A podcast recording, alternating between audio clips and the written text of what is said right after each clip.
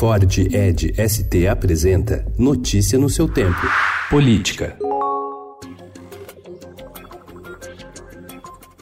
Anunciada há oito meses, a Lava Jato da Educação foi enterrada pelo ministro Abraham Weintraub, que assumiu a pasta em abril. A operação foi anunciada no início do ano pelo próprio presidente Jair Bolsonaro como uma das prioridades do seu governo. A ideia era passar um pente fino nas gestões anteriores do Ministério da Educação, entre elas a do ex-ministro Fernando Haddad, adversário de Bolsonaro na disputa pelo Palácio do Planalto no ano passado.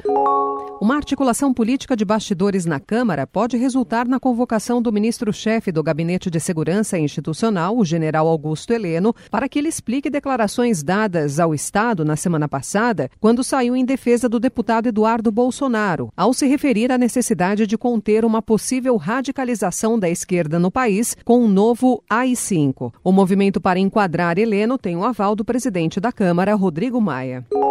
A Rede Sustentabilidade pediu a cassação do deputado federal Eduardo Bolsonaro, do PSL de São Paulo, filho do presidente Jair Bolsonaro. Representação do partido à mesa diretora da Câmara acusa Eduardo de militar de forma contrária à democracia e demonstrar desprezo pela vontade do povo ao falar sobre o novo AI-5.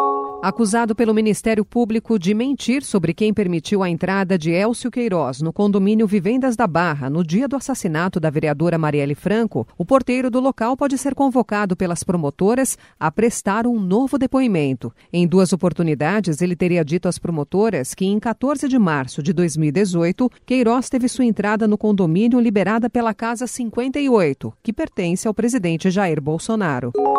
Novo coágulo adia alta médica do prefeito de São Paulo, Bruno Covas. Nova trombose é achada bem próxima da ponta de catéter pelo qual o prefeito recebeu remédios de combate ao câncer. Notícia no seu tempo. É um oferecimento de Ford Edge ST, o SUV que coloca performance na sua rotina até na hora de você se informar.